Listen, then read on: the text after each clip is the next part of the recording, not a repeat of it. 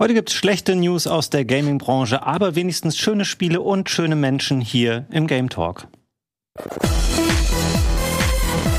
Hallo, herzlich willkommen äh, zum Game Talk hier bei Rocket Beans. Ähm, ich freue mich, dass ich heute gleich drei Kollegen hier begrüßen kann. Zum einen den lieben Krogi. Hallo, ja, vielen Dank. Das war eine sehr schöne Anmoderation. Ja, ich wollte ein bisschen äh, Fallhöhe aufbauen, um ähm, zu gucken, was sind denn die schlechten äh, News, die wir heute haben. Aber es ist ja nicht alles immer eitel Sonnenschein. Nein, ich möchte erst mal schlechte News.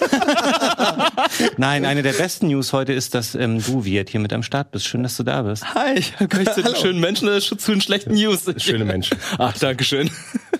Gregor, hallo. Schön, dass du Schön, dass ich auch da sein kann. C'est moi.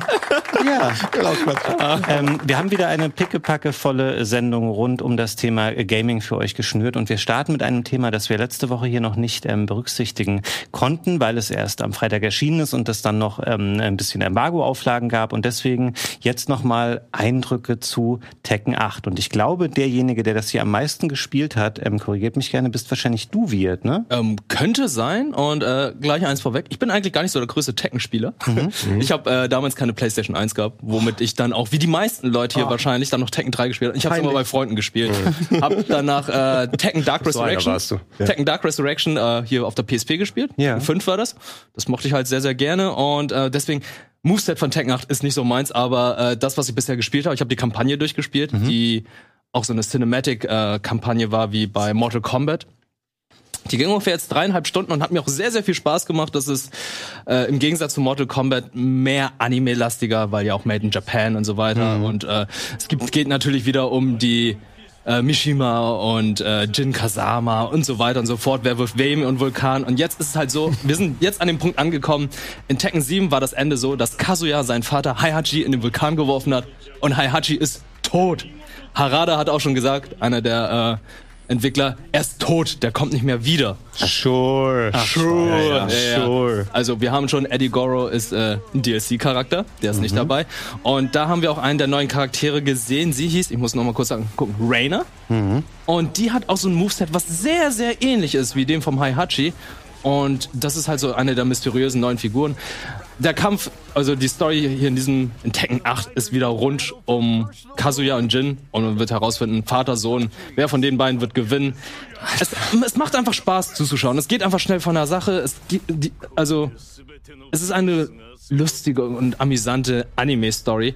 Aber ähm, ich glaube, für viele ist es dann vielleicht doch zu sehr übertrieben. Dann greifen die lieber doch bei Mortal Kombat zu. Gehen wir doch mal zum Gameplay. Gameplay Lass, lass, lass, lass, uns mal, lass mal ein bisschen kurz über die Story. Story, Noch okay. Ich will- Okay, Ich will, ja, ich, will, ich will mir den Story-Mode auch nochmal geben. Das Ding ist, der siebte Teil, ich habe da die Story auch durchgespielt. Wie lange ist der her? Acht Jahre? Sieben, acht Jahre? Oder Ähm, 2017 erschienen, sieben Jahre? Sieben Jahre, also ich habe alles vergessen. Ja, ja. und die, die haben diese Recap-Videos da, aber ich setze mich jetzt nicht eine Dreiviertelstunde hin und gucke mir dann mit äh, englischen Untertiteln japanische irgendwie so Schnitzel an. Hab's kurz Ja, gemacht spielen. übrigens. Ja, aber, aber in der nur- Demo war das ja schon so. Ja, ich hab's aber wirklich von, von Part 1 bis 3 habe ich mir diese Schnipselvideos angeguckt. Da hatte ich aber auch keinen Bock mehr, muss ich sagen. Aber es war geil. Weil Part 1 bis 3 immer so sind.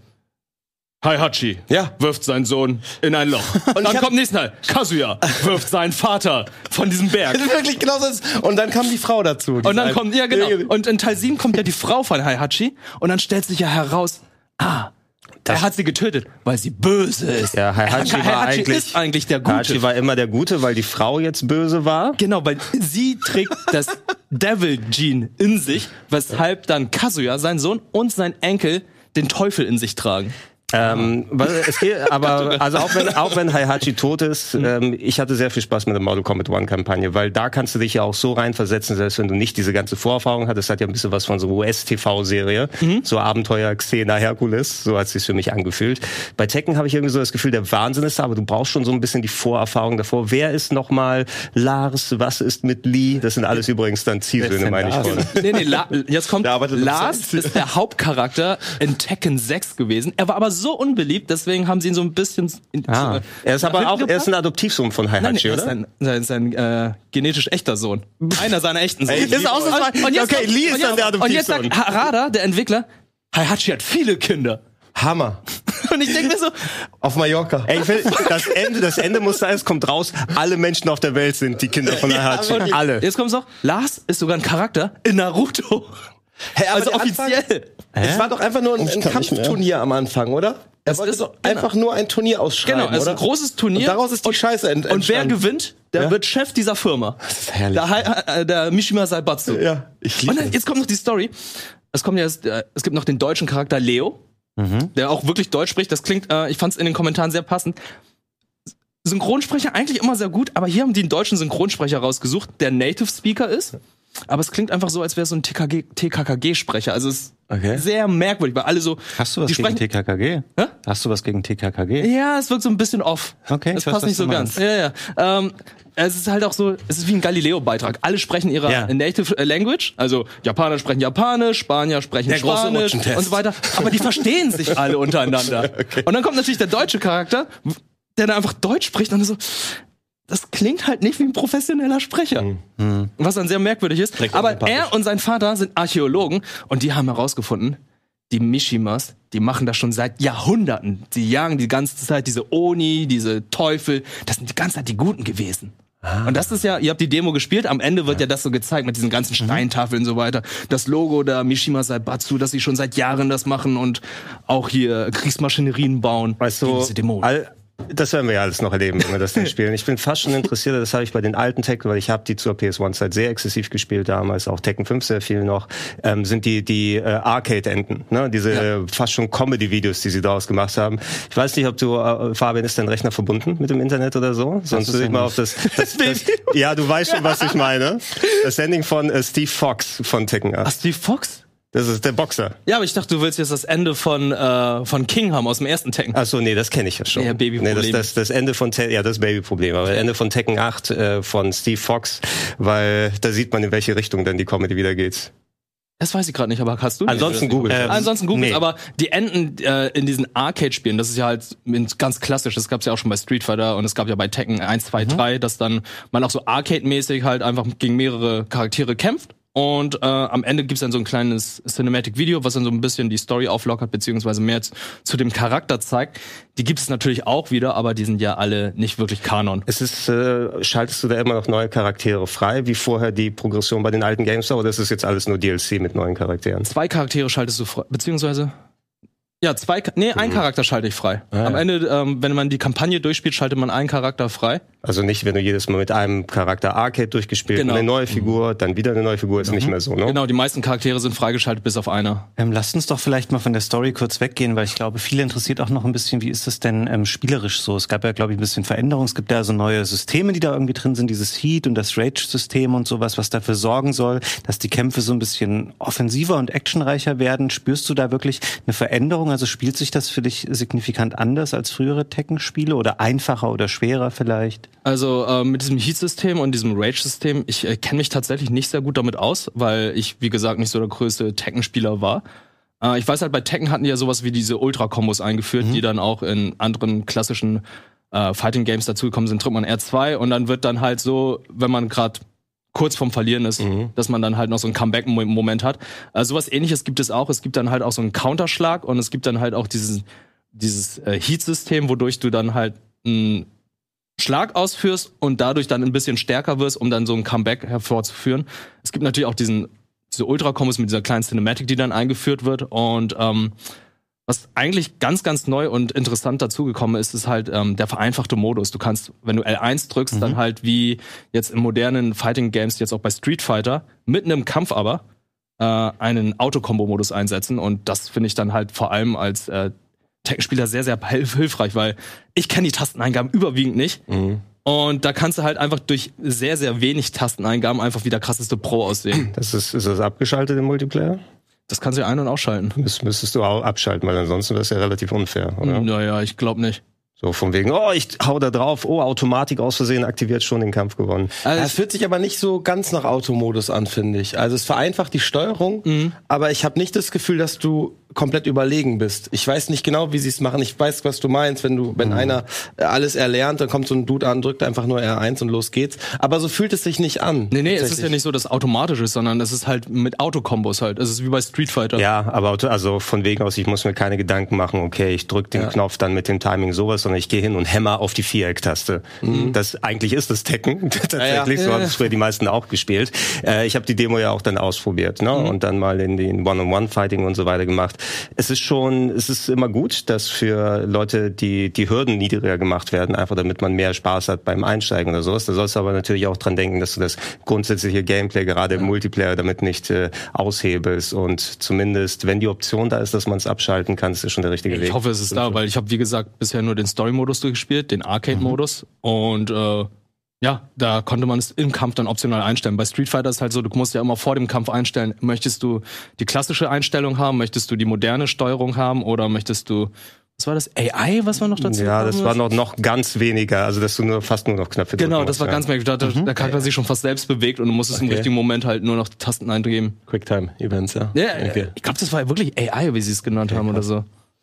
Ähm, möchte jemand von euch noch was zum Thema Tekken 8 an der Stelle ergänzen gerade? Ich kann nur sagen, dass ich es am Wochenende auch gespielt habe und ich wollte nur kurz reinschauen und habe dann rucki zwei, drei Stündchen darin verloren, weil es mir tatsächlich viel Spaß gemacht hat. Also ich äh, finde wirklich, dass die dieses Rage-System irgendwie auch unfair ist tatsächlich, weil Okay. kurz vorm Sterben hast du halt die Möglichkeit, einfach R2 zu drücken in diesem vereinfachten Modus und dann musst du nur nicht getroffen werden und dann kriegst du noch drei, ich meine, es sind drei Hits, die dein Char dann ausübt und die sind richtig stark. Also wenn du das gut timest, dann kannst du damit das ganze Spiel komplett drehen.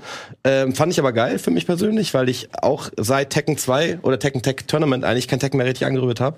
Hat sich ja logischerweise sehr viel geändert, aber ich mag es sehr, wie die Charakter Charaktere sich spielen und äh, verliebt habe ich mich in diese Lady, ich weiß nicht, wie sie heißt, die den Kaffee anbietet. Arsena. Ja. Martial Law. Marshall, Marshall. Asuscena, äh, Azucena. wirklich, die äh, hat so einen, so einen tänzerischen ähm, Stil, hat mich so ein bisschen an, an Eddie damals erinnert. Äh, fand ich fand ich richtig cool. Also es hat mich wirklich lange Zeit abgeholt und ich würde weiter zocken wollen. Und du hast das sogar mit dem mit diesem Tekken Controller gespielt, ne? Achso, ich habe so mit dem Razer Kitsune Controller Ach so, gespielt. war Das das, ist ja. halt so ein Hitbox Controller, anstatt dass da ein Stick ist, hast du Ja. dann. Nimmst, nimmst du den etwa mit zum Turnier dann? Oder Ja. was? Darf ich? Nee. nee, ist Nee.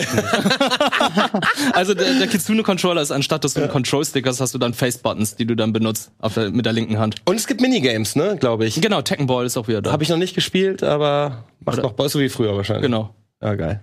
Ja, schön. Ja, ansonsten, ey, optisch ist das Ding auch Hammer. eine Bombe, weil Unreal 5 Engine und es, die Optisch Ladezeiten Hammer. nahezu nicht vorhanden. Das Problem bei Tekken 7 war ja immer so, ja, nach jedem Kampf ein paar Ladezeiten, die Bildschirme waren immer da, wo sie geclasht haben, Bildschirm, auch hier, ähm, beim Arcade-Modus war es immer, wenn du einen Kampf verloren hast, musst du immer eine Weile warten, bis es weitergeht. Hier ist es halt so nahtlos und äh, der Übergang zwischen Inga also Cutscene zu Ingame-Cutscene und dann zum Spiel ist auch einfach nahtlos und sieht einfach richtig gut aus. Also die Inszenierung ist einfach der Hammer. Alles auch im Hintergrund, äh, was du da alles siehst für Explosionen, äh, der ähm, irgendwie was eine Party im Hintergrund. Du bist auch irgendwie hier wieder am äh, Big Apple unterwegs und siehst einfach, wie viel einfach da los ist. Und äh, die holen da echt viel raus aus der Unreal 5 Engine. Es macht einfach nur Spaß, auch nur einfach zuzusehen. Das beste aussehendste Prügelspiel bisher. Würde ich auch behaupten. Das würde ich auch sagen, tatsächlich. Ähm, wir haben übrigens für euch da draußen, wenn ihr jetzt noch Bock habt auf mehr Tekken 8 am Donnerstag hier unser Turnier. Ich glaube, mindestens zwei hier am Tisch spielen da mit, nämlich ich glaube Wirt und Gregor, ihr seid da mit äh, vertreten und werdet versuchen, euch die Krone zu schnappen in Tekken 8. Und damit würde ich sagen, wir gehen mal weiter zum nächsten Thema. Es geht nämlich hier einmal um Piranha Bytes. Ihr habt das vielleicht letzte Woche schon mitbekommen, dass die ein wenig in Schieflage geraten sind. Es ging damit los, dass ähm, die Webseite von Piranha Bytes auf einmal äh, nur noch aus einer Art äh, statischer Startseite bestand und dann nicht mehr viel zu finden war. Und dann wurde am 22.01. dort ein Statement ähm, verlinkt, wo äh, Piranha Bytes gesagt hat, äh, Kurzfassung, sowas wie schreibt uns noch nicht ab und wir tun alles dafür, um auch in Zukunft noch Spiele machen zu können und sind überzeugt davon, dass uns das gelingen wird und man meldet sich, sobald man ähm, quasi neue Unterstützung habe und dafür versuche man gerade Partner zu finden.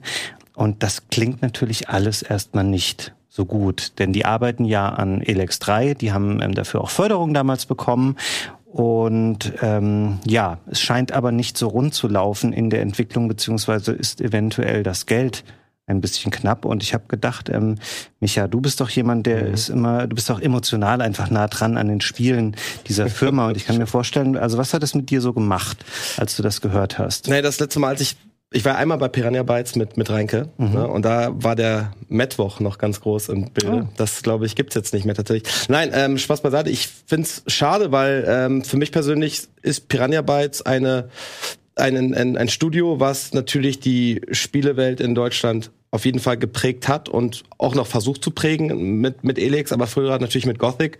Und ich glaube, das ist jetzt kein Geheimnis, dass ich die Serie äh, sehr schätze und Gothic 1 und vor allen Dingen auch Gothic 2 sind für mich einfach Spiele, die, die zumindest andere Rollenspiele geprägt haben. Mhm. Ich glaube, das kann man so auch vorsichtig ausdrücken, ohne die Fanbrille aufzuhaben.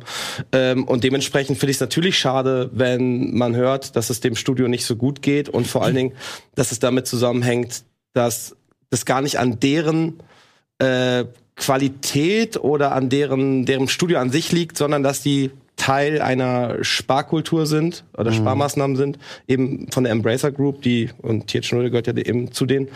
Und ja, ich glaube, da kommen so ein paar Dinge zusammen, die die einfach doof gelaufen sind. Nicht nur äh, Elex 2 war jetzt auch nicht der äh, der Verkaufshit, muss mhm. man sagen.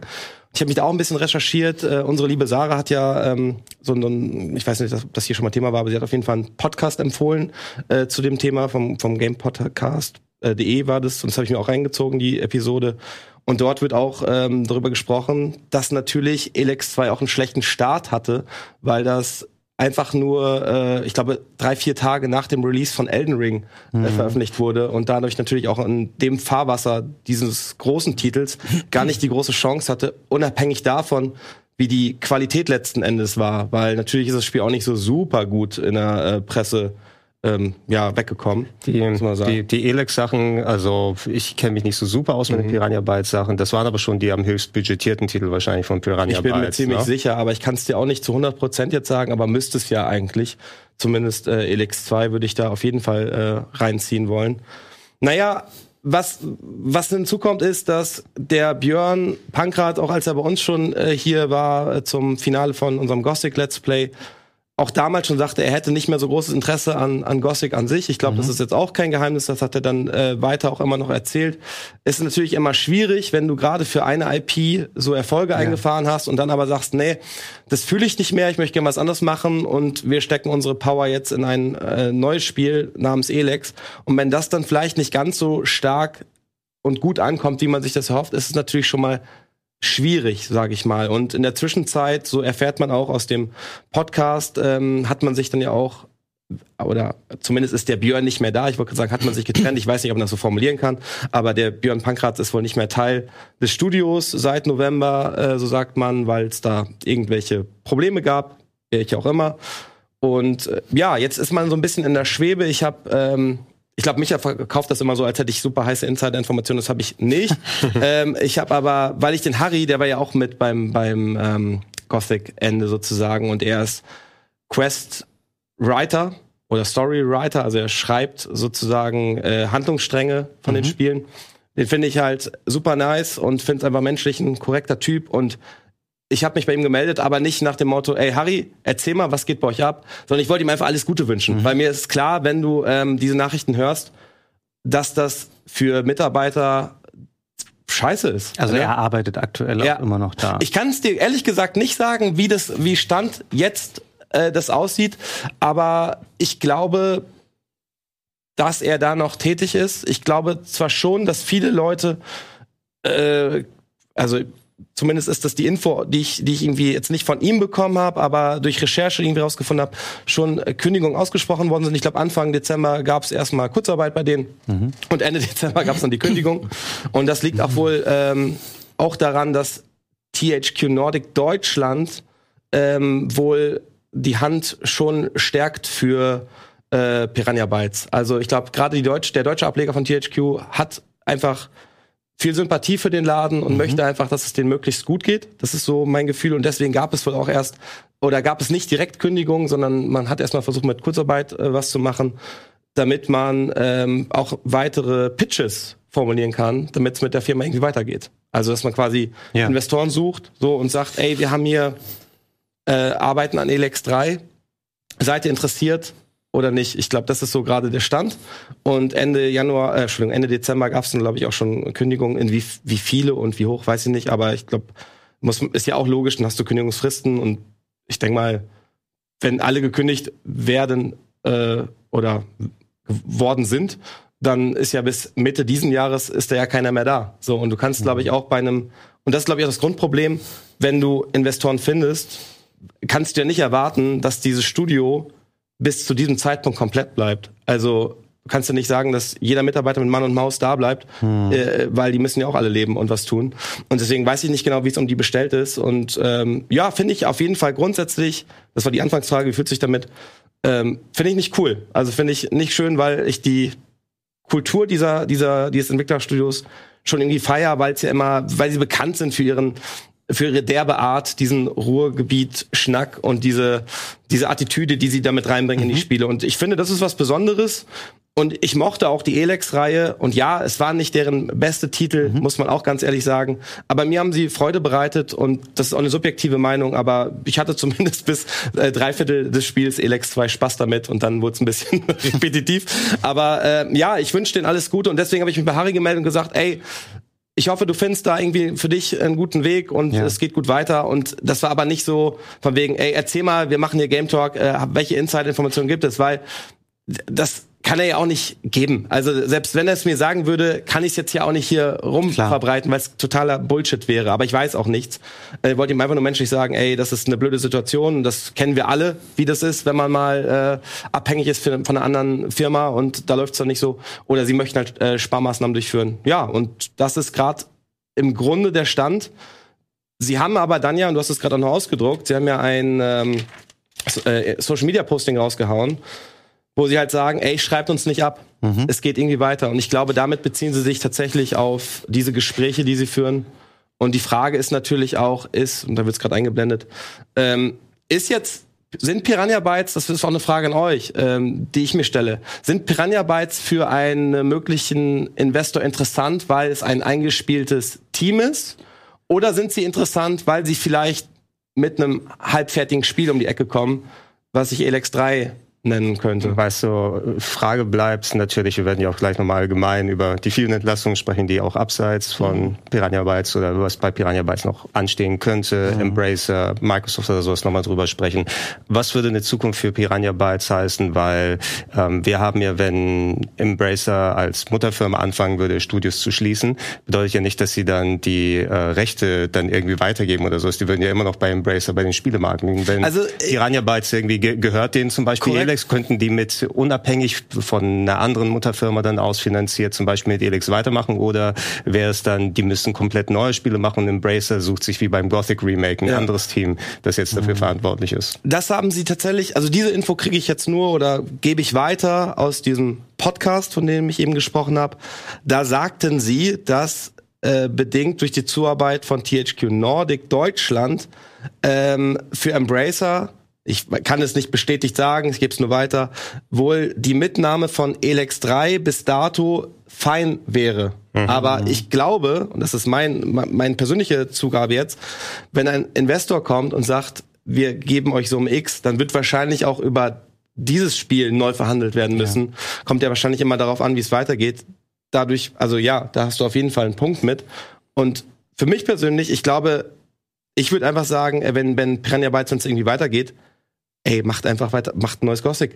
So. Ja, wollte ich auch gerade sagen. Ich glaube, das hängt nicht an der Marke Elex und ich glaube auch eher, dass man hofft, dass vielleicht ein Investor kommt, der sagt, hier, wir haben irgendwie x Millionen Euro und dann würde eine Neuformierung wahrscheinlich stattfinden. Das wäre dann vielleicht nicht Piranha Bytes, sondern es wäre eine andere Firma, weil ich glaube, dass jetzt innerhalb dieses ganzen Embracer-Konzerns da nochmal, ich glaube, da ist das ein Kollateralschaden. Ich glaube nicht, dass irgendwelche Hören bei Embracer sich jetzt dafür interessieren, dass da noch dieses Studio in Deutschland sitzt, die ja an Elex 3 arbeiten ähm, weil die haben, glaube ich, gerade ganz andere Probleme auf einem anderen Maßstab. Und ich kann mir vorstellen, da kommt jemand hin und sagt, hier, da sitzen noch 30 talentierte Leute, mit denen machen wir ein neues Studio und die machen dann ein Spiel, was wird wie Gothic, auch wenn es vielleicht nicht so heißen wird. Das würde ich am ehesten noch sehen, ähm, dass sich das innerhalb dieser sehr angeschlagenen Großgruppe da jetzt ähm, nochmal wieder findet oder alles gut wird. Das Glaube ich persönlich nicht. Also wir haben ja gerade heute Morgen auch die News, ähm, dass äh, Eidos Montreal ähm, die Arbeiten am neuen Deus Ex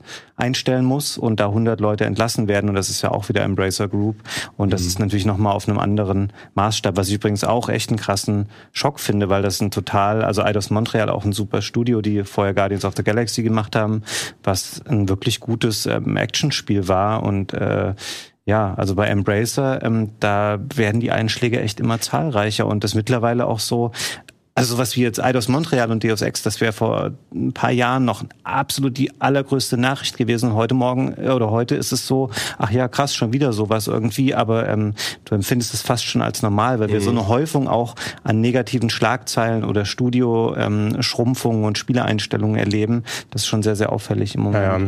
gerade bei Embrace ist ja doch mal der Sonderfall. Also verglichen dazu, Microsoft ist eben die Nachricht, die gerade momentan das äh, sehr viel überlagert mit den, wie viel, 1900 Entlassungen Entlassungen mhm. verteilt auf alle Studios. Mit dem Einverleiben von Activision, Microsoft hätte natürlich ihre, ihre Geld, äh, den Geldbeutel weit, weit aufgemacht in den letzten Jahrzehnten, damit sie mal wirklich dann auch Spiele haben, die sie dann selber präsentieren mhm. können. Mhm. Bei Embracer, äh, wir hatten vorher, Fabian, du und ich, haben ein bisschen drüber gequatscht oder so, so vom wegen, was würde der Plan eigentlich gewesen sein, wo die einfach ohne Ende Studios aufgekauft mhm. haben. Die haben ja auch hier Eidos Montreal, ähm, Crystal Dynamics quasi von, von Square Enix damals äh, abgekauft, inklusive der Marken auch wo mhm. viele damals gesagt haben, oh, das ist aber zu einem Sparpreis rübergegangen, dass die jetzt Tomb Raider und Deus Ex machen können und so weiter. Ähm, wenn das letzten Endes darauf hinführt mit diesen ganzen Kürzungsmaßnahmen, dass, was weiß ich, es werden x-fach Studios geschlossen, vielleicht auch so große wie Crystal Dynamics dann irgendwann mal und dann wird Embracer die äh, Markenverwaltung oder sowas, die dann sagen können, okay, wir lizenzieren Tomb Raider an euch, wenn ihr Interesse habt ne, und müssen mhm. das nicht mehr selbst produzieren. Ähm, also das, das kann ganz schön schief ausgehen für viele Studios da. Ja, also Embracer hat das ja, glaube ich, angefangen in der Zeit, als die Zinsen wahnsinnig niedrig waren. dann hatten die vielleicht nicht so ein richtiges ähm, Endziel dafür und haben gedacht, ach cool, hier kriegen wir nochmal billig Kohle rein, ähm, da kaufen wir uns nochmal die für. Und die haben ja so viele Marken, du hast es eben schon mal gesagt, also Alone in the Dark, Jack the Lions, Desperados, Spellforce, äh, Tomb Raider, ähm, Legacy of Kane, also so viele große Serien gehören mittlerweile zu Embracer. Und dann irgendwann, wenn das Geld ausbleibt oder keine Kredite mehr nachkommen, und das war ja in dem Fall bei denen wohl so, dass sie irgendwann mal so ein äh, milliardenschweren Ausfall hatten mit Geld, was sie verplant hatten und schon fällt dir das ganze Ding auseinander. Weiß nicht genau, ähm, aber ich weiß auch nicht, was jetzt deren Plan ist, weil ähm, die haben so viele angefangene Projekte und wahrscheinlich ähm, Kredite, die sie kaum bedienen können. Mhm. Das wird, glaube ich, alles noch richtig unangenehm werden dieses Jahr, was ähm, deren Studios angeht und deren Projekte. Wollen sie nicht sogar Ubisoft kaufen, glaube ich, aufkaufen? Vor ja. Jahren? Das war, glaube ich, eher so. mal ein Gerücht, aber das war ein Gerücht, äh, oder? Gewundert hätte es einen damals ich, auch Ich glaube, das war zu der Zeit, ich glaube, müsste 2017, 2018 gewesen sein. Das war doch dann auch diese E3, wo dann ah, wo Beyond Good Evil gezeigt wurde und alle ja. Ubisoft-Mitarbeiter dann. Wo Yves Guillemot gekommen ist oder wir sind eine Familie, genau, wir genau, lassen genau. uns nicht kaufen. Und dann war doch irgendwie auch noch so, das Ubisoft-Logo wurde geändert und so, oh, was passiert denn jetzt? Wurden sie jetzt noch aufgekauft oder das nicht? Das Ubisoft steht für You. Du bist das Wichtige bei Ubisoft. Wie bei der Wii U. Wii U, ja. ähm, um nochmal dein Microsoft-Thema aufzugreifen, du hast es eben schon mal gesagt, auch da 1900 Leute jetzt entlassen nach der abgeschlossenen Übernahme von Activision Blizzard. Wow. Insgesamt die Games-Sparte bei Microsoft vor 22.000 Leute. Also sind wir schon bei fast 10 Prozent, die da gehen müssen. Und 22.000 ist natürlich echt auch enorm. Mhm. Also dann musst du halt gucken, wie viele Studios haben die gekauft. Dann sind auch noch Sachen wie Bethesda und so natürlich dabei, die da dazugehören.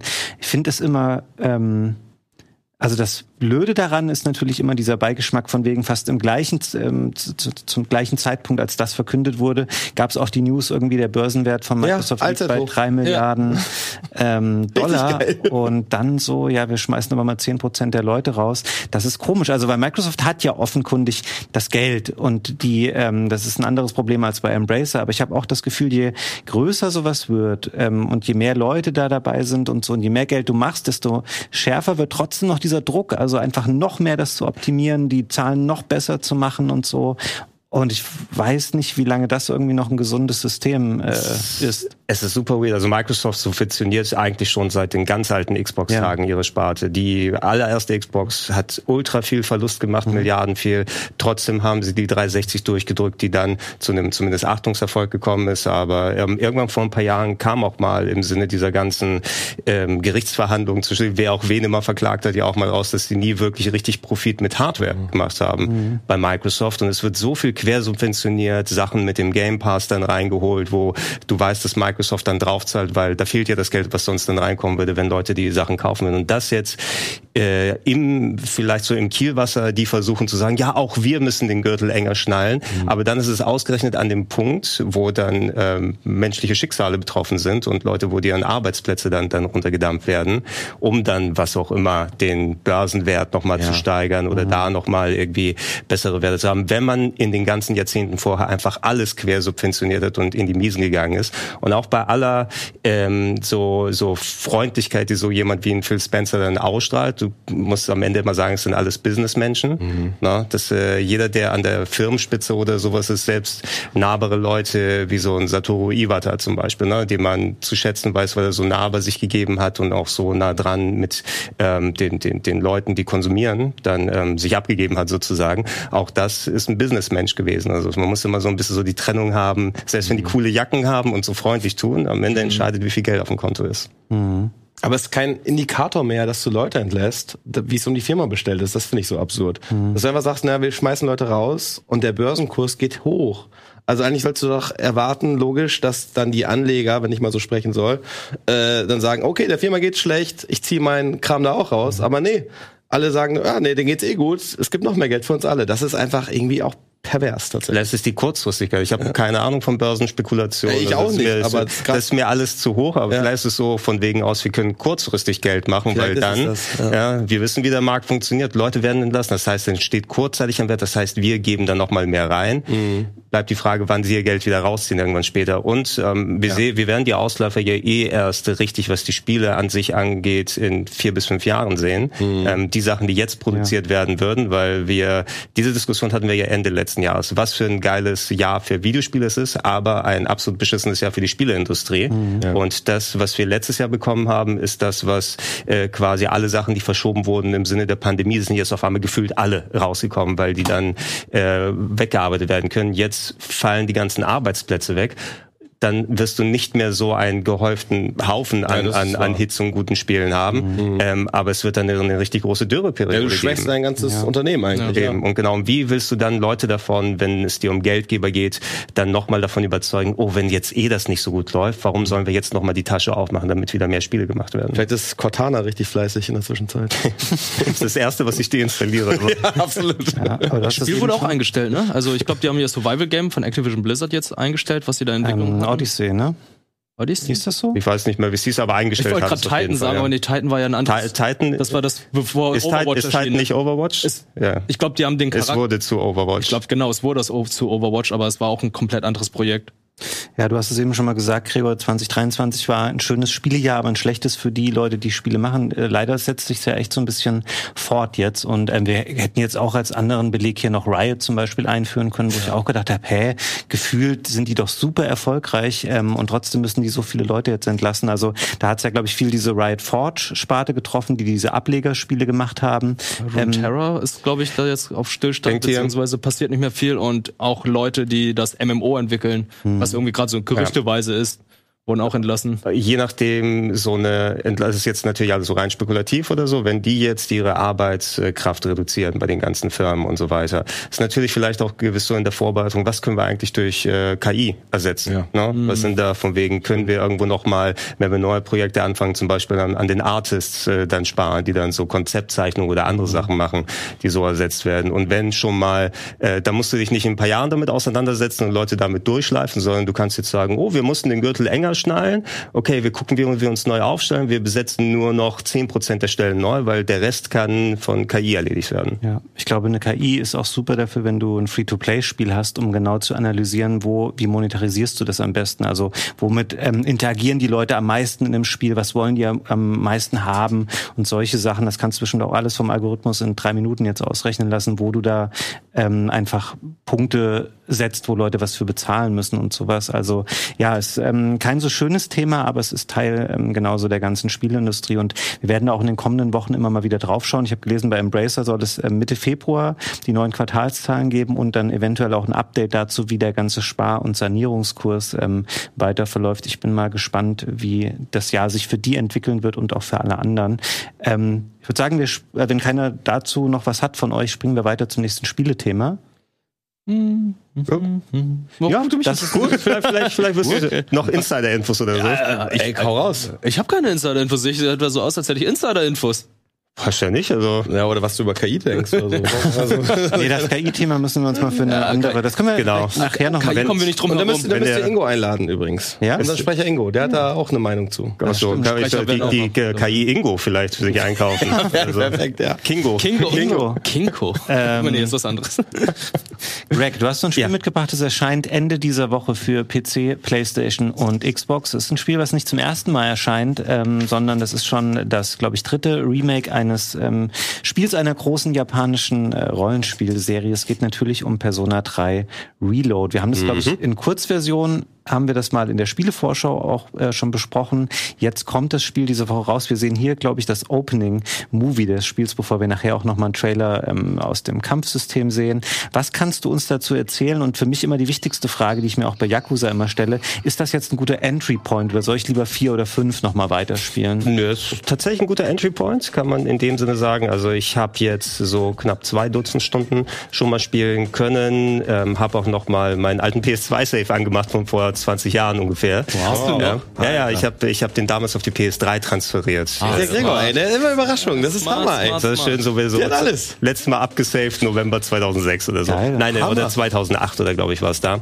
Ähm, und äh, ich habe da vergleichsweise noch mal reingeschaut. Wir hatten im letzten Jahr schon, du hast ja die verschiedenen Remakes doch mal erwähnt, äh, Fabian. Wir haben ähm, die HD-Fassung für aktuelle Konsolen bekommen von Persona 3 Portable. Das war eine Handheld-Umsetzung, die es von dem Spiel gegeben hat. Dass wir dann so ein knappes Jahr später jetzt das vollwertige Remake bekommen, ist schon mal ganz gut, weil ich habe es nicht nochmal in der HD-Fassung durchgespielt. Dann hätte ich nämlich jetzt erstmal keinen Nerv dafür, das Game nochmal dann durchzuzocken.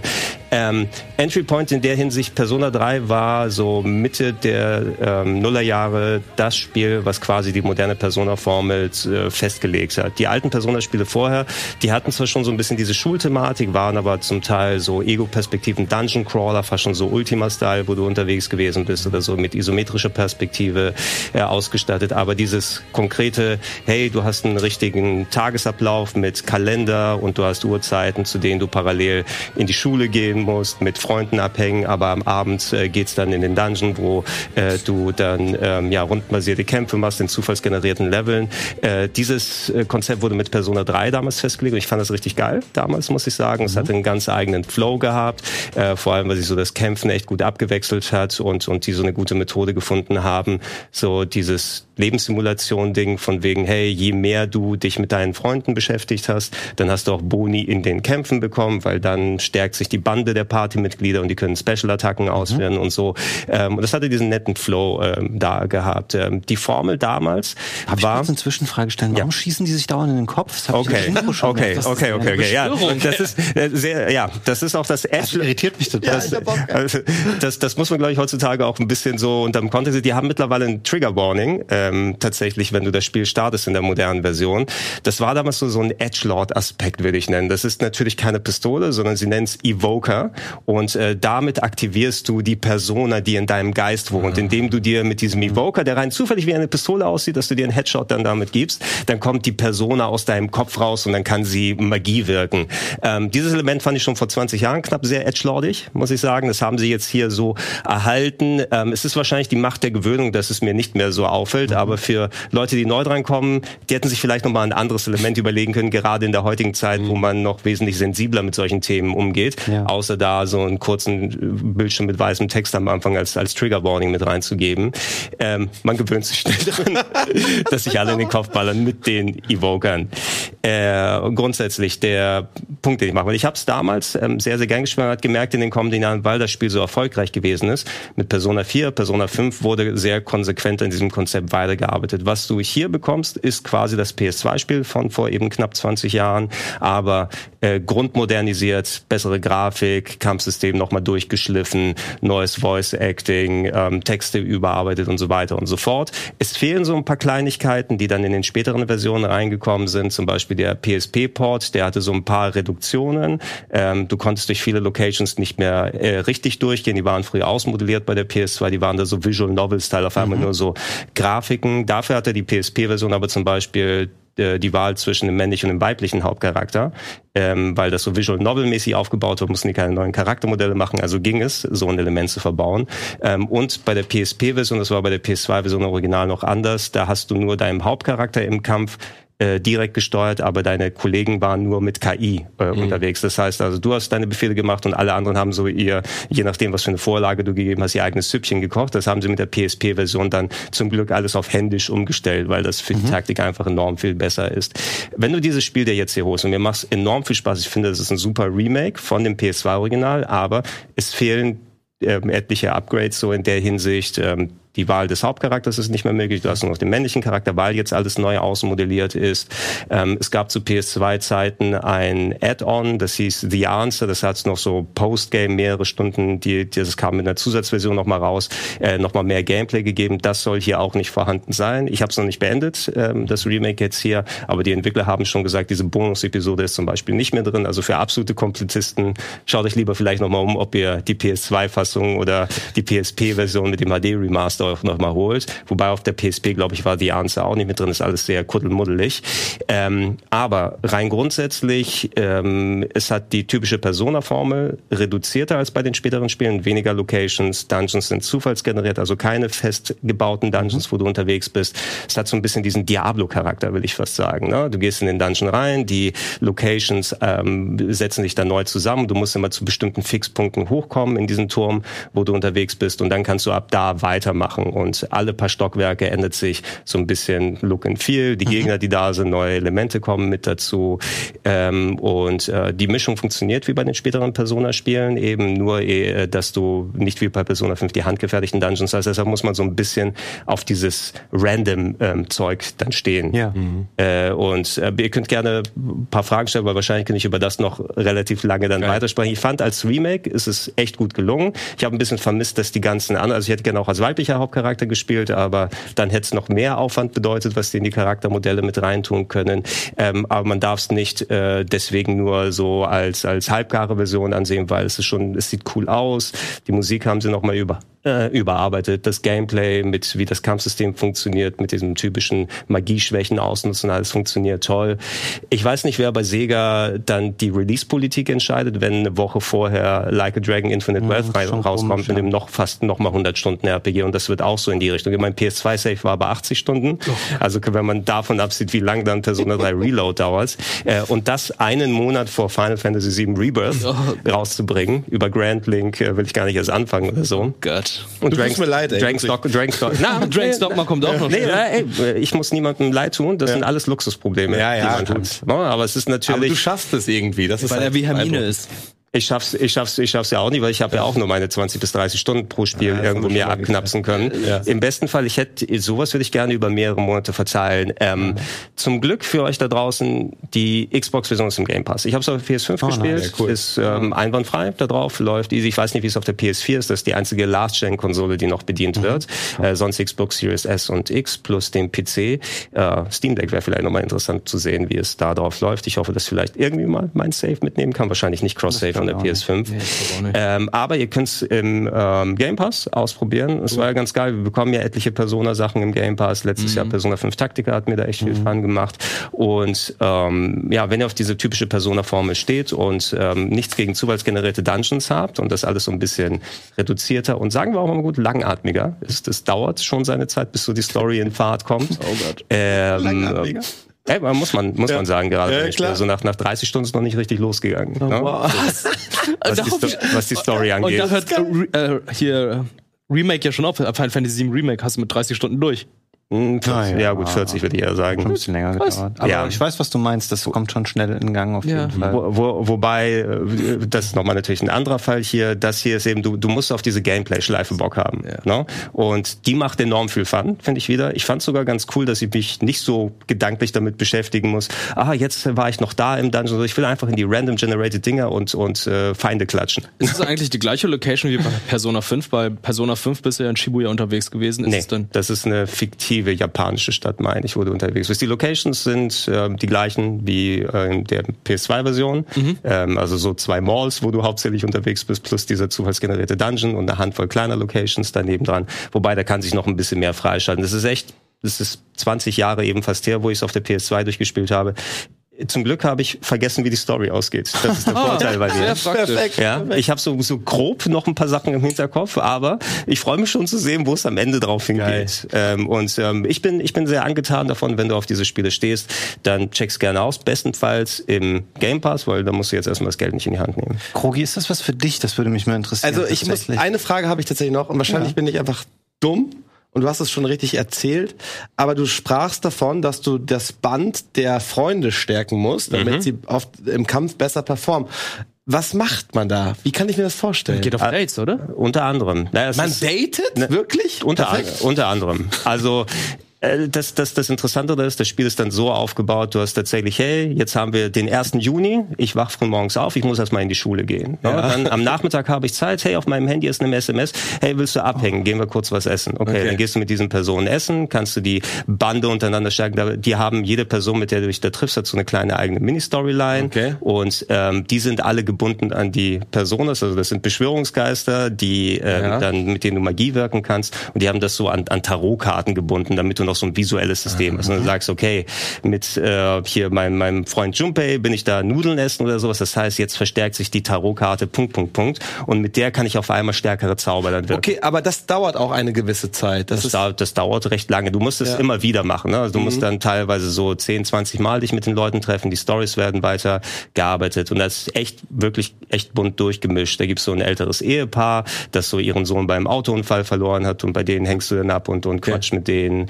Äh, oder zum Beispiel, ähm, so du, du bist zum ähm, Läuferteam, trittst du bei so als dem, dem, dem Sprint Club oder so, ne? dann äh, geht zum einen, der so eine Knieverletzung hatte, aber sich da so durchverarbeiten möchte und dann ähm, versuchst du die Bande mit denen zu stärken, mit denen du redest. Ja, eine Sache, die mir da aufgefallen ist, so ein bisschen so im Nachhinein, du musst deinen Freunden ein bisschen nach dem Mund reden. Da, ne? Ah, ja. Du musst denen die Sachen erzählen, so Multiple-Choice-mäßig, was die, er wirkt, ja, es wirkt ein bisschen so von wegen, ist das noch ein guter Freund zu sein, wenn ich allen nur nach dem Mund rede und nicht mal sage, hey, du machst da eigentlich Quatsch Ja. oder so, weil die, Fre- die Bande stärkt sich nur, wenn ich denen sage, ja, das machst du ganz genau richtig. Mhm. Mein Kollege, der scharf ist auf die ältere Lehrerin, versucht mit dir ein, ein Date zu arrangieren. da kriegst du am kommt Ende, das wirklich vor? Ja.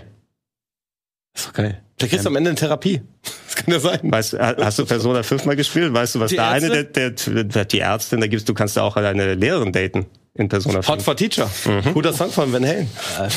Zitiere einfach South Park. Nice. äh, ist das für mich, äh, ja, weiß nicht. Nee, ähm, nice ist es nicht, das muss ich auch sagen. Also da sollten die Japaner noch mal gucken, was so bestimmte Sensibilitäten angeht. Ja. es, äh, Ja. Gregor hat immer ein gutes Gespür dafür, das Leuten schmackhaft zu machen, weißt du? Immer wenn, wenn ich hier so sitze oder Gregor reden höre, auch bei der Jahresvorschau, wo ich da saß, dachte ich so, naja, ey, könnte geil sein. Aber ich glaube, rein realistisch gesprochen muss ich sagen, dass mich allein schon diese langen Dialoge, ähm, ich, ich glaube, wahrscheinlich abschrecken würden, weil ich komme gerade irgendwie, also ich habe ja nur ein großes Spiel fast geschafft in letzter Zeit, das war Baldur's Gate 3. Das ist auch eines der größten letztes Ja, Jahr. Genau, und, und ich weiß nicht, ich habe da ein bisschen Sorge. Das, aber Gregor hat mich schon influenced äh, in, in dessen Hinsicht, dass ich mir Like a Dragon anschauen werde. Das werde ich, das werde ich mir Hab geben. ich auch auf jeden Fall geplant. Ja. Ja. Schade, dass das nicht im Game Pass ist. Das Ja, wäre- aber da, da wissen sie, die hatten ja das letzte im Game Pass Ja, drin, ne? Und ja. Sega äh, weiß wahrscheinlich schon, da werden sie gute Chance haben, damit gut Geld zu machen mit Like a Dragon.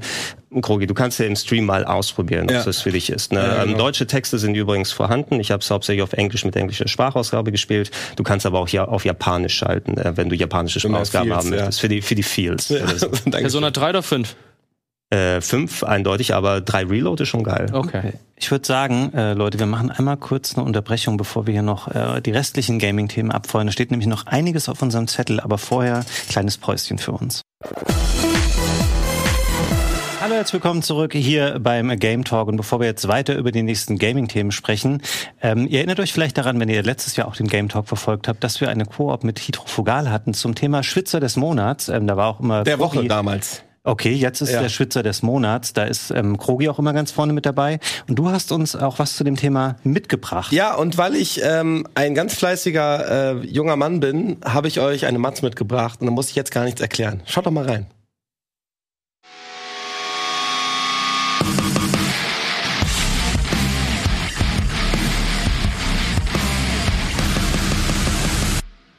Meine Damen und Herren, Mein Name ist Krogi und ich unterbreche ungerne den Game Talk, aber es geht jetzt hier um witzige Momente aus dem Rocket Beans Kosmos, nämlich der sogenannte Schwitzer des Monats. Schwitzer bedeutet ja im Gaming sowas wie eine Situation, die brenzlig ist, die man vielleicht nicht so ganz schafft, äh, dann aber doch geschafft hat oder eben nicht. Also man schwitzt, ja. Und ähm, da gab es drei Einsendungen, die ich auch super fand. Wir fangen an mit einem klassischen Moment, mit einem klassischen Schwitzer. Und zwar ist es der liebe Densen, der mal wieder Mario zockt. Und wie das aussieht, das seht ihr jetzt.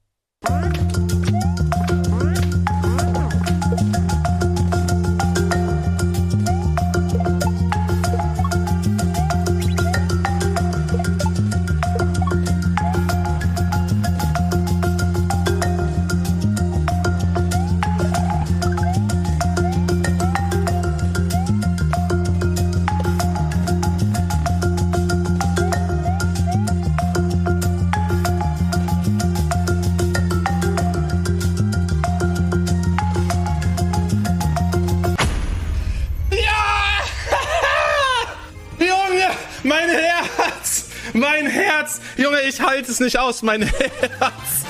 Oh mein Gott! Mein Herz! Jahren, 16 Monate.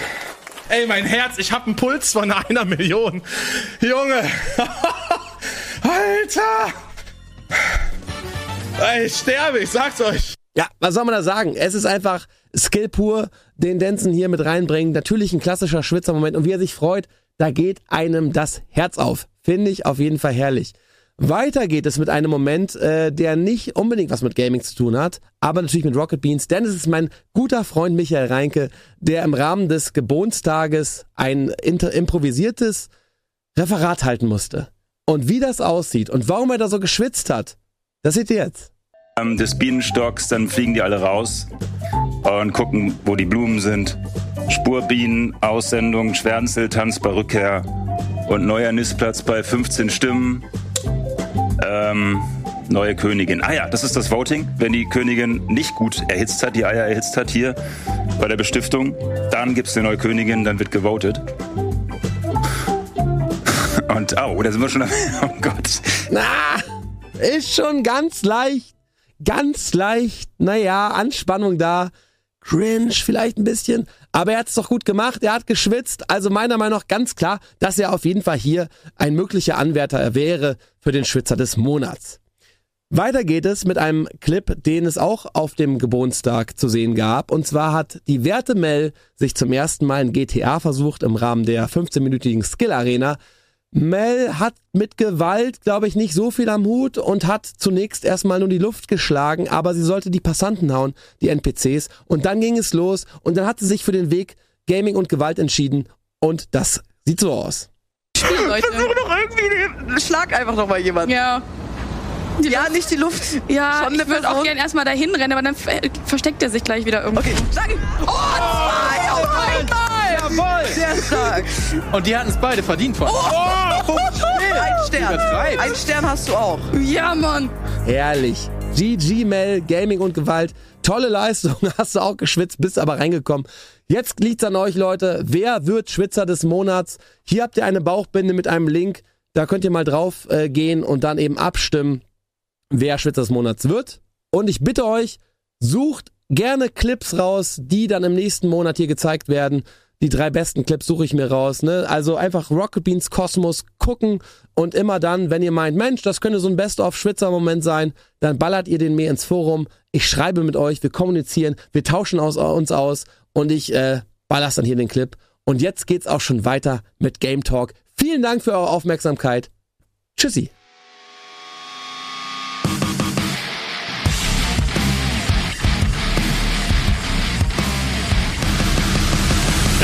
Leute, jetzt sitze ich hier. Also, stimmt gerne im Forum ab, damit wir im nächsten Monat äh, wieder tolle Clips haben und schöne Abwechslung haben. Vielen Dank für diese Überbrückungszeit. Jetzt wieder zu dir, Fabian. Ja, vielen Dank dir, Krobi, fürs äh, Mitbringen dieses Themas. Ähm, ich würde sagen, wir kommen zu was, was wir in der letzten Woche hier schon mal hatten. Es ist natürlich das große Thema gewesen und es hat euch ähm, auch sehr dazu animiert, ähm, im Kommentarbereich aktiv zu sein. Es gibt da sehr viele bunte Meinungen zu diesem Spiel. Gregor und ich hatten da reingespielt, deswegen waren das eher so Early Game Eindrücke. Es geht natürlich um Pal World und wir haben uns bewusst jetzt heute nochmal den lieben Wirt eingeladen, weil ich weiß, Wirt, ähm, das ist eher deine Art von Spiel. Du bist natürlich auch großer Pokémon-Fan und mich würde mal interessieren, jetzt ist das Spiel ja mittlerweile ungefähr anderthalb Wochen im Early Access.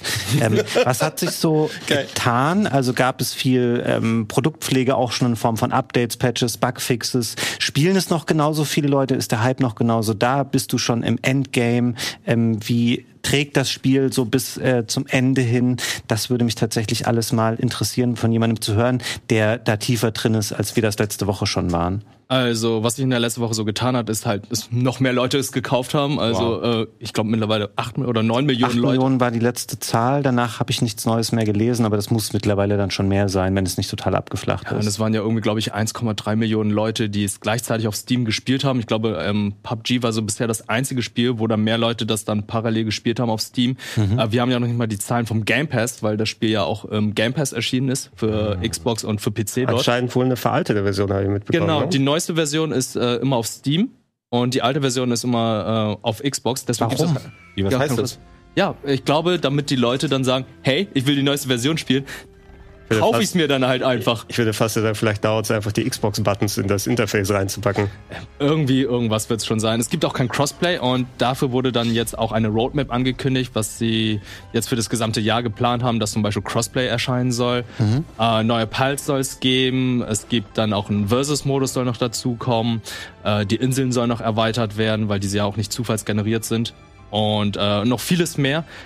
Wir haben bisher noch keine PlayStation-Version.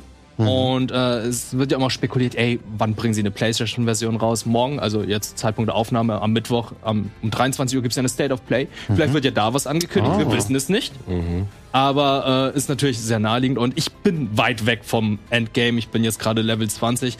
Ähm, es ist ein Survival-Game. Man denkt halt einfach, es ist jetzt ein Pokémon-Klon. Nein, Pokémon ist halt ein Open World. Ein, na, Open World ist ein JRPG und das hier ist halt ein Survival-Crafting-Game, wo man sich dann halt die ganzen Pals fängt und dann eine ein Lager, eine Basis aufzubauen oder als Mitarbeiter dann zu nutzen. Und äh, das ist das Besondere. Das ist das, was ich so gerne mag an dem Spiel, dass man halt sich die ganzen Pals anf einfängt und die dann halt einfach nicht zum Kämpfen benutzt, sondern die sind auch dazu da, um dann zu arbeiten. Und da finde ich, gibt's dann halt diesen Das, das würdest du gut in, in, in Sklavenarbeitern zu stecken. ja, ja. Obst und Wasser, hat er gesagt. Ey, du, du lass, aber ich glaube, du musst den Obstkorb hinstellen. Wirklich? Ja, Kenn es ich, gibt einen kommt Fruchtkorb im Kommt mir auch sehr bekannt vor.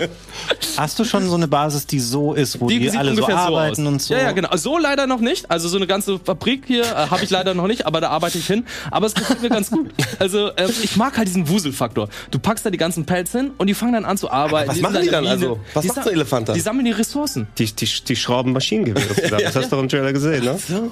Du hast es noch gar nicht gespielt, Krog. Das ist fantastisch. Also cool. ist tatsächlich, mir schreiben Menschen und sagen, das wäre genau dein Spiel. Es ist wirklich, es ist schon schön. Ich Spaß. habe auch, also es ist auch gar nicht meine Vermischung von Genres, ähm, aber ich hatte da schon auch Bock, die paar äh, Stunden das zu spielen. Aber wie ist es denn so? Wie jetzt sind dir irgendwelche Sachen aufgefallen? Du wirst ja schon viele Stunden da reingesteckt haben, um jetzt bis Level 20 zu kommen, wo du gesagt hast, ah okay, hier ist die, sind die Mechaniken irgendwie doch noch ein bisschen kaputt oder hier ist das Balancing vielleicht nicht in Ordnung oder trägt das wirklich auch für die? Ähm, auf wie viele Spielstunden wirst du ungefähr jetzt kommen? Ich glaube, ich bin jetzt bei 15 oder so angekommen. Und äh, ja, es sind hier oder da noch ein paar Bugs. Ist ja auch ein Early Access Game und das ist auch an einem recht kleinen Studio entwickelt worden.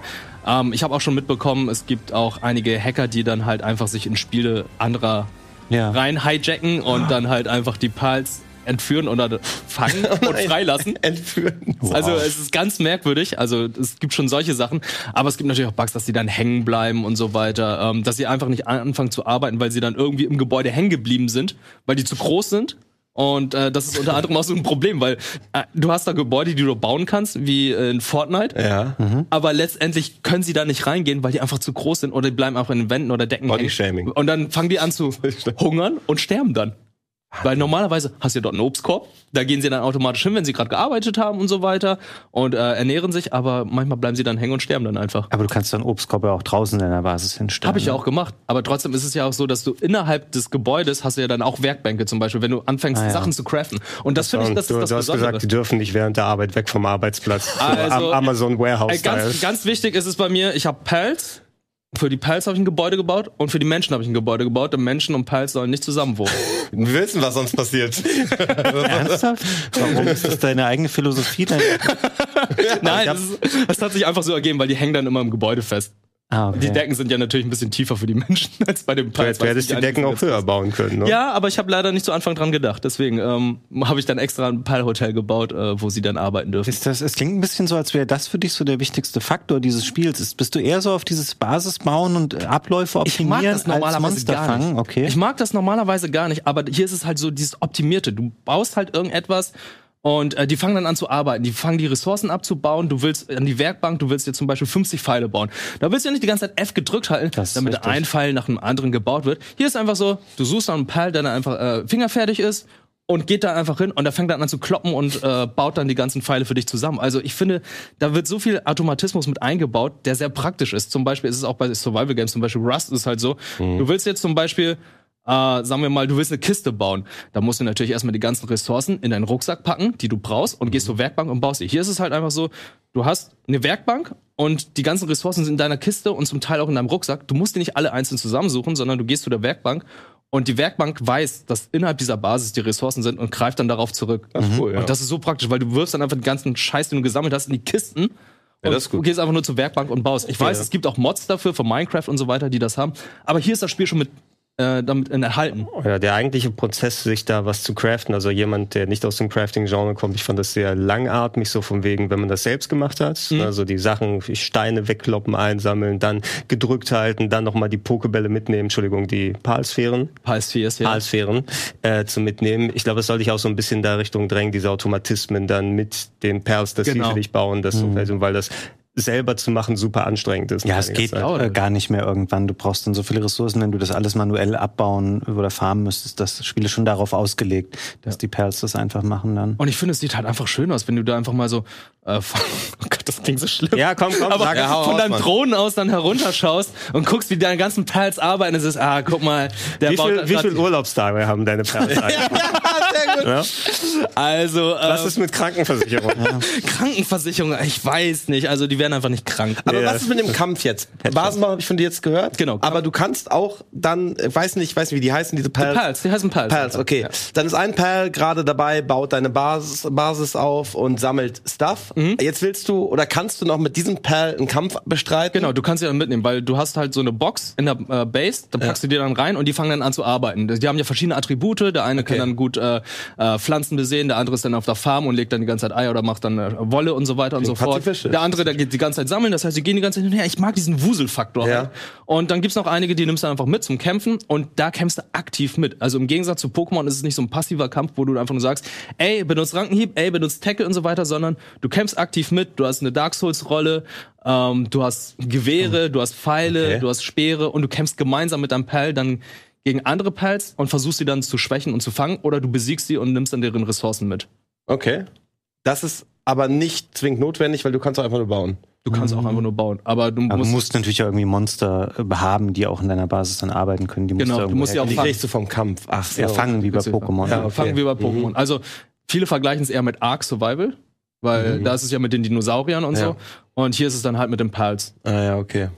Und dann hast du dann halt noch wie Arenen bei Pokémon hast du solche Türme, wo es dann halt Bosskämpfe gibt. Ja. Das ist quasi auch der Story-Progress, oder? Also das hatte ich zumindest, also wenn man das so sagen kann, dass Ja. es da eine Story gibt. Dass dann irgendwann heißt es so, geht zu dem Turm und besiegt da den so und so. Ähm, das kam für mich dann als Mission irgendwann. Wie viele Türme hast du schon gemacht davon? Ich habe bisher nur einen gemacht. Ich habe gestern den zweiten Turm gefunden und der ist echt weit weg und auch super stark. Deswegen ähm, okay.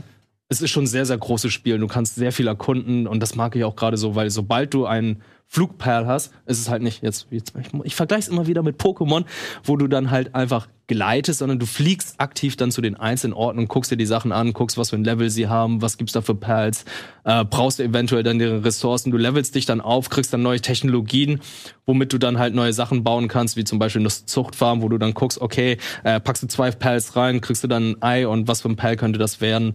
Es gibt so viele Sachen, die du dann ausprobieren kannst und ähm, ey, ich bin gerade so stuck in diesem Game. Es, Hammer. Ich habe einfach nur Angst, ey, beim letzten Mal, als ich so viel Spaß mit dem Spiel hatte, kam eine Pandemie. Du siehst, du siehst da den, du siehst da den Zusammenhang. Das ist richtig geil, Mann.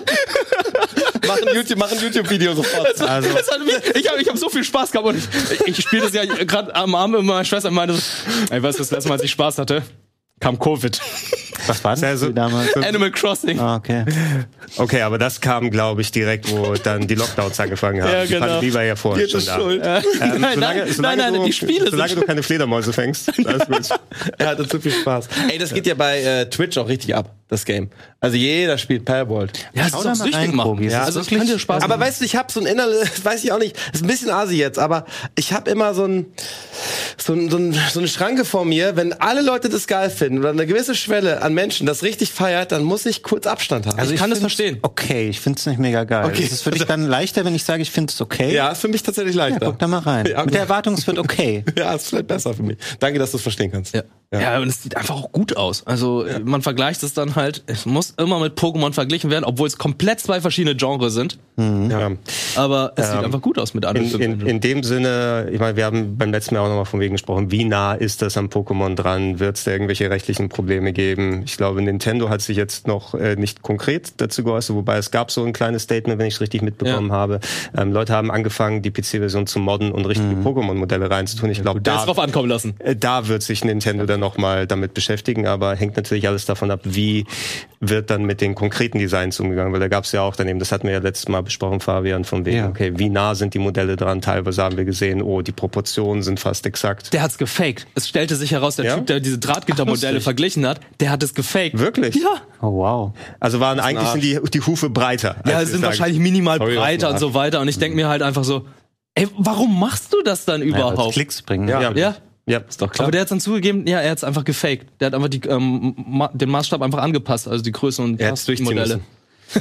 Jetzt will ich- Ähm, ja gut, dann würde ich sagen, du spielst da rein. ja, Und ich danke. spiele das rein, was du jetzt für uns gleich erzählst, oder? Du darfst Persona weiterspielen und du wirst nochmal wie in ein paar Wochen nochmal ein Update zum Thema Palworld uns hier mitbringen und wir gucken mal, wie es dann so läuft. Und wir schauen natürlich auch, ob es morgen bei der State of Play ähm, angekündigt wird. Heißt es State of Play? State of Play, ja. State of Play ähm, von Sony morgen. Ähm, wer die letzte Woche die Folge gesehen hat, hier, der erinnert sich daran, dass wir im Zuge äh, der Palworld-Besprechung auch ein anderes Spiel des Publishers kurz erwähnt haben. Das heißt A Nevergrave, The Witch and the Curse.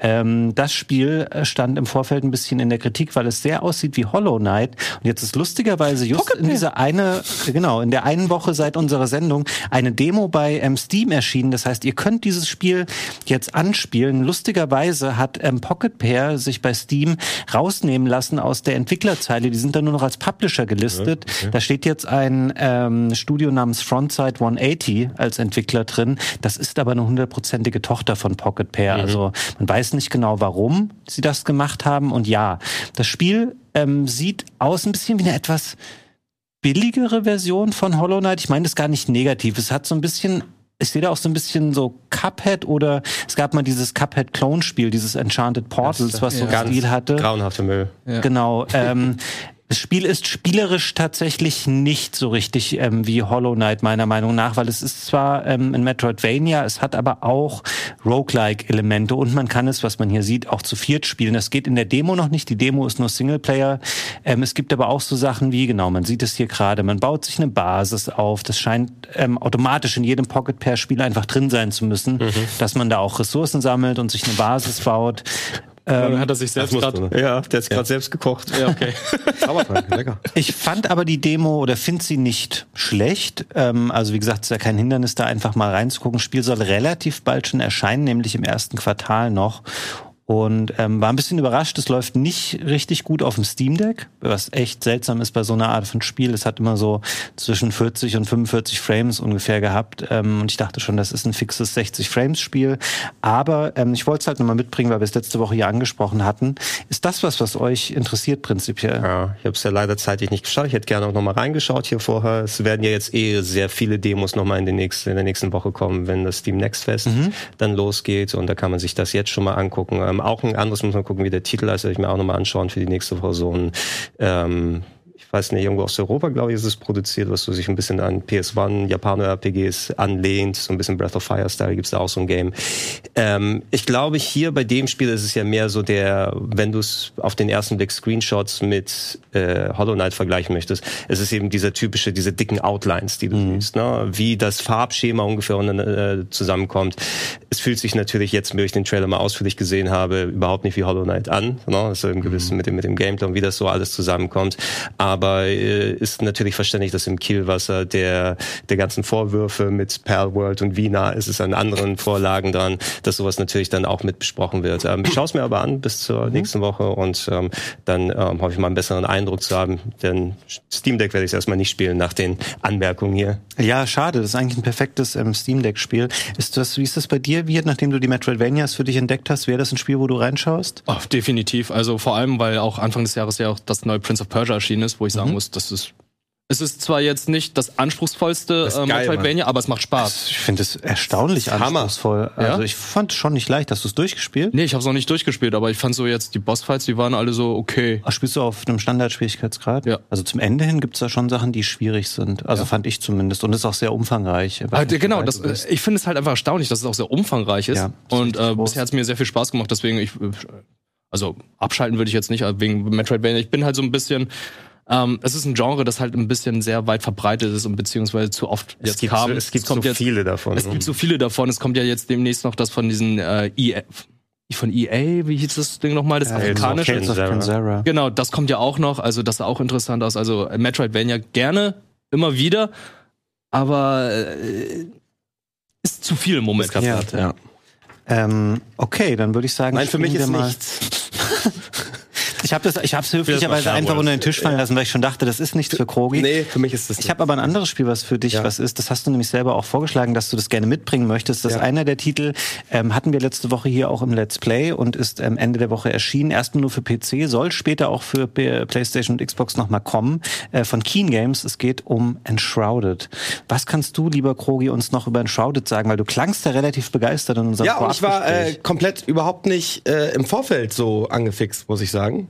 Aber erstmal muss ich sagen, ich habe gerade deinen, deinen Plan hier ein bisschen bekleckert. Ich habe ne? ihn extra mehrfach rausgedruckt, weil ich Also, wusste, dass der du... Game Talk ist viel besser geworden, seitdem man diese kleinen Klatten hier bekommt. Das, Ja. das freut mich. Dann weißt Also- du, was du sagen musst. Ja, dann weiß man, was man sagen muss. Das ist ganz schön.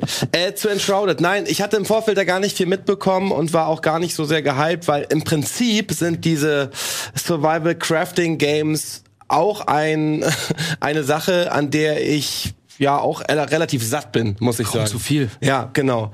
Aber komischerweise spielt sich Enshrouded butterweich. Also es sieht wirklich richtig schön aus. Du hast verschiedene Aspekte, die ich so in einem Crafting-Game noch nicht hatte. Wir haben eben gesehen, du hast die Möglichkeit, dir einen Gleiter äh, zu bauen oder auch einen Greifhaken.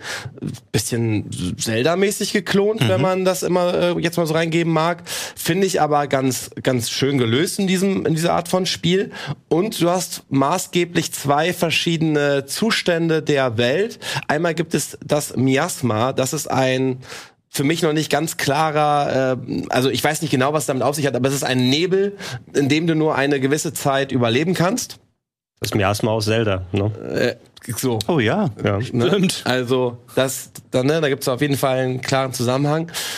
Auf jeden Fall ist es insofern schön, weil du hast einmal diese Miasma Areas und du hast die äh, normale offene Welt, wo du nicht in diesem Zeitcontainer gefangen bist. Also du musst halt, wie gesagt, innerhalb von fünf Minuten aus diesem Miasma raus sein oder du trinkst Tränke, mit, dem, mit denen du dann länger darin äh, sein kannst. Dort sind stärkere Gegner. Darin findest du aber auch andere Ressourcen, die du benötigst, um gewisse Gegenstände zu craften. Was ich ganz spannend finde, Und du kannst dieses Spiel mit maximal 16 Leuten parallel spielen. Mein Peak war jetzt zu 10 und es war richtig flüssig und hat Bock gemacht.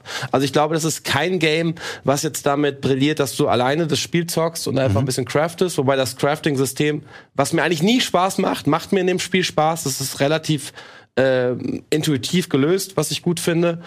Aber gerade in einer größeren Gruppe bietet das Spiel, glaube ich, all, also für mich persönlich all das, was man sich so wünscht. Du kannst ähm, craften, du kannst mit deinen Leuten auf Expeditionsreise gehen. Das ist nicht ähm, prozedural generiert, das ist alles fix so. Du weißt, wo deine, deine nächsten Stationen sind. Du kriegst Quests, die du ähm, absolvierst.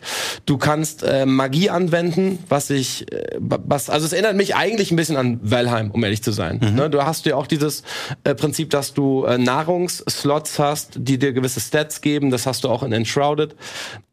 Aber für mich ist es gerade das bessere Valheim und dafür, äh, du hast auch Endbosse, die du dann legen kannst mit, äh, mit deiner Crew. Und es macht einfach Spaß, mit vielen Leuten da rumzuwerkeln und rumzufuschen. Und es läuft halt flüssig und das hat mich so überrascht für einen Early Access-Titel. Und äh, dafür, dass ich gar keine Erwartung hatte, bin ich gesund gehypt gerade. Also es macht einfach Freude, das gerade zu zocken. Und ich kann es euch empfehlen. Cool. Kannst du mehr zu dem gut. Oh, sorry. Kannst du mehr zu dem Bausystem erzählen, weil ich habe jetzt irgendwie auch von Leuten gehört, dass das Bausystem ja in Enshrouded ganz besonders sein soll, also beziehungsweise ganz anders. Naja, dafür muss man, glaube ich, das. Dafür müsste ich jetzt wissen, wie ein Bausystem sonst im Kern funktioniert. Da habe ich mich auch gerne bei Rust und so immer rausgehalten, weil mich das immer abgefuckt hat.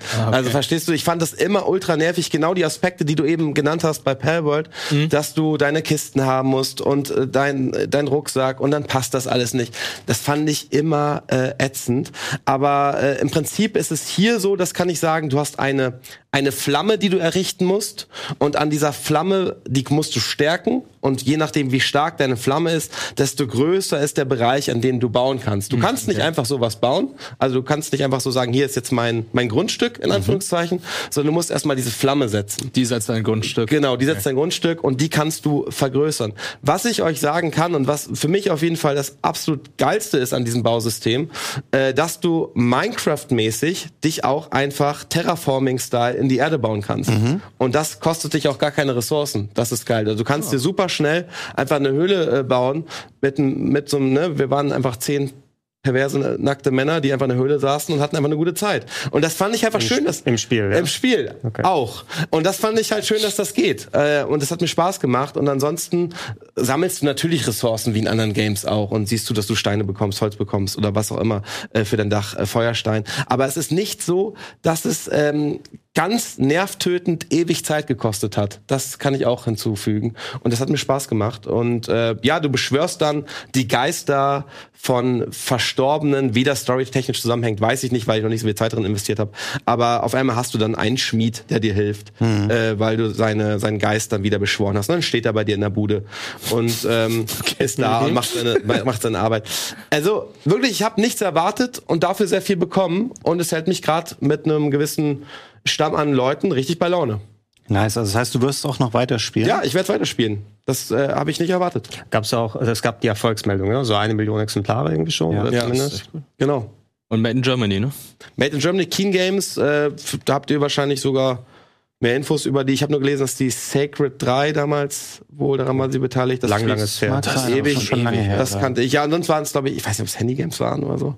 Ähm, stand auch Anno 1701 drauf, das ist ja noch länger her. Es könnten aber auch Nintendo DS-Ports oder Ja, sowas irgendwas sein. in Ne? der Art. Ne, ja. also das, ich kann da wirklich nichts zu sagen, aber der Firmensitz ist in Frankfurt.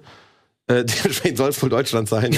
Was haben wir denn da? Portal Knights haben die gemacht. oh ja, stimmt, Portland. hat's. Olympus Rising sehe ich hier. Sacred 3 2014. Gott, so lange her. Weiß nicht, was Olympus Rising ist. Wahrscheinlich so ein Handy-Aufbau-Game. Das sieht äh, vom Screenshot her danach aus. Olymp Olympus Rising Tower Defense auf Android Oh, und Apple. Das war auch Aber es kommt Zeit. wirklich gut äh, auch an bei der Ja, es Spielerschaft. freut mich auch, dass Ja, das ähm, Also, nicht gute so Nachricht aus untergeht. Deutschland. Gute Ja. Nachricht aus Das Deutschland, ist ja. schön, ähm, auch mal so eine Erfolgsmeldung jetzt hier am Ende zu haben. Also du bleibst da am Ball, Krogi? Ich bleib am Ball, hätte ich nicht erwartet, aber ja, ihr seid auch gerne eingeladen. Ich habe einen äh, Server gerade, ähm, der heißt nicht Krogis Palace, sondern Corgis Palace of Love. weil du dich verschrieben hast. Ne? Nein, habe ich bewusst gemacht. Alles kleine Hunde da? Alles kleine- Passwort ist Love24. Kommt gerne dazu. Okay. Ist das auch für alle Leute da draußen gerade? Naja, hab's doch gerade gesagt. Ist das schön? Ja, ich dachte, das war für Sagst du Schlaganfall oder was? der Warum ist das hier nach Toastbrot? Die, die umgedrehte Ananas da. Ja, schön. Dann kommt auf Krogis ähm, Enshrouded Server, spielt mit ihm da. Und ich glaube, ähm, jetzt können wir fast unsere Sendung hier für heute beschließen. Ähm, wir haben nämlich schon wieder ordentlich viel bequatscht und wir wollen noch einen kleinen Ausblick machen auf das restliche Programm diese Woche. Ihr habt es vorhin schon gehört, es gibt ähm, das Tekken-Turnier am Donnerstag, unter anderem mit Gregor Wirt, aber auch noch vielen anderen Menschen, die sich da auf die Schnauze hauen möchten. Davor am gleichen Abend gibt es ein Spiel, über das wir hier letztens schon mal gesprochen haben, als die Demo erschienen ist, nämlich Grand Blue Fantasy Relink, ein sehr schönes neues äh, JRPG. Das spielt auch ihr beiden just, ne? Ja. Zusammen dann. Genau, ich hoffe, dass wir bis dahin dann die äh, fer- fertige Version haben, dass wir mal reinschauen. Die Demo hatten wir ja beide schon gespielt, ne? Ja. Also Ja. der Multiplayer bestand ja darin, so ein bisschen Monster Hunter-mäßig dann einen Boss zu erledigen. Mal schauen, was wir dann am Donnerstag machen werden. Genau, da, da schauen wir dann in Ruhe gemeinsam rein. Genau, das vor dem Tekken-Turnier. Ähm, ansonsten fragt ihr euch vielleicht noch, was ist mit Suicide Squad? Ähm, da ist auch ein bisschen das Problem der, des Zugriffs auf eine fertige Version. Ähm, da gab es schlicht keine Testmöglichkeiten, bevor jetzt wirklich so die Early Access-Phase losgeht. Es wird aber definitiv diese Woche ähm, Programm dazu geben. Also ich glaube, ihr macht da unter anderem was und ihr, also in irgendwelchen Konstellationen spielt ihr auch zusammen Suicide Ja, Squad noch gemeinsam. diese Woche. Aber wir haben auch noch keinen Zugang dazu. Ja, Genau, ich bin- eingetrudelt. Wir, wir Ah, haben ja, am Freitagabend wird es noch ein kleines Let's Play hier auf dem Sender geben. Da bin ich mit dabei. Ich weiß noch nicht, in welcher Suicide-Rolle ich dann sein werde. was wäre denn, deine- was wär denn deine Lieblingsrolle? was, wir wollen alle Harley Quinn sein, ist doch klar. Ah, Warum wollt ihr alle Quinn sein? Ja, ey, komm. Die hat den Hammer, den kann sie schwingen. Aber King Shark! So nämlich. Ja, Baby Shark. Äh, nein. Geiles Lied. Ich bin wirklich ähm, sehr gespannt, ähm, wie das Spiel jetzt final wird. Ähm, es ist immer so, so spät den Zugriff zu bekommen. Das kann heißen, oh, die arbeiten bis zur letzten Minute daran oder es ist server-related oder es ist so, ah, vielleicht ist es besser, wenn man gar nicht so viel darüber im Vorfeld berichtet. Ich- Ist es für mich irgendwie noch alles möglich? Ey, tr- trotz aller, es- die Unkenrufe werden natürlich immer stärker. Gerade Ja. wo das fühlt sich ein bisschen so selbsterfüllend an, von wegen, oh, dann auch beim Launch, Early Launch hier nochmal Probleme und so weiter und so fort. Mir machen die Spiele von Rocksteady Spaß, die sie bisher gemacht haben. Und ähm, Die ich würde, genau, ich will, ich würde mir aber trotzdem am Ja, ey, es waren alles fantastische Ja. Spiele. Und ich würde mir trotzdem mal hoffen, ähm, dass wir immer noch ein gutes Spiel mit Suicide Squad bekommen und Ja. dass sie nicht daran scheitern. Ja, die Hoffnung stirbt zuletzt. Deswegen. Das stimmt. Also ähm, schaut da rein am Freitag Suicide Squad hier und ihr, glaube ich, eine andere Konstellation Äh, nochmal. Mittwoch. Mittwoch schon. Mittwoch, Danson und Chiara noch. Einfach bei Twitch nachgucken. Wir sind ja die Top-Streamer Deutschlands und sind dann Okay. im unteren Drittel eurer, eurer Liste zu sehen. Also, Ich habe immer Wasser Wenn bei man, mir. genau, wenn man von hinten sortiert. Ne? das, das ist immer wichtig. Luft da oben ist immer wichtig, Gregor. Bist du unzufrieden? Wir greifen nach den Sternen. Ja, schön. Ähm, und ich glaube, damit sind dann auch die großen Games-Releases dieser Woche behandelt, wenn wir das noch haben. Ich würde sagen, ähm, jetzt machen wir Schluss für heute. Schön, dass ihr alle da wart und so viel äh, Themen mitgebracht habt und Meinungen für diese Sendung. Ähm, wir sehen uns nächste Woche hier wieder beim Game Talk. Schreibt uns fleißig in die Kommentare, was uns, äh, was euch, was uns gefallen hat, was euch gefallen hat, und was euch nicht gefallen hat. Das würde uns sehr freuen und helfen. Ich gucke natürlich auch wie immer rein. Bis dahin habt noch eine schöne Woche und tschüss. So gut gemacht, Fabian. Das ist nett. Dankeschön.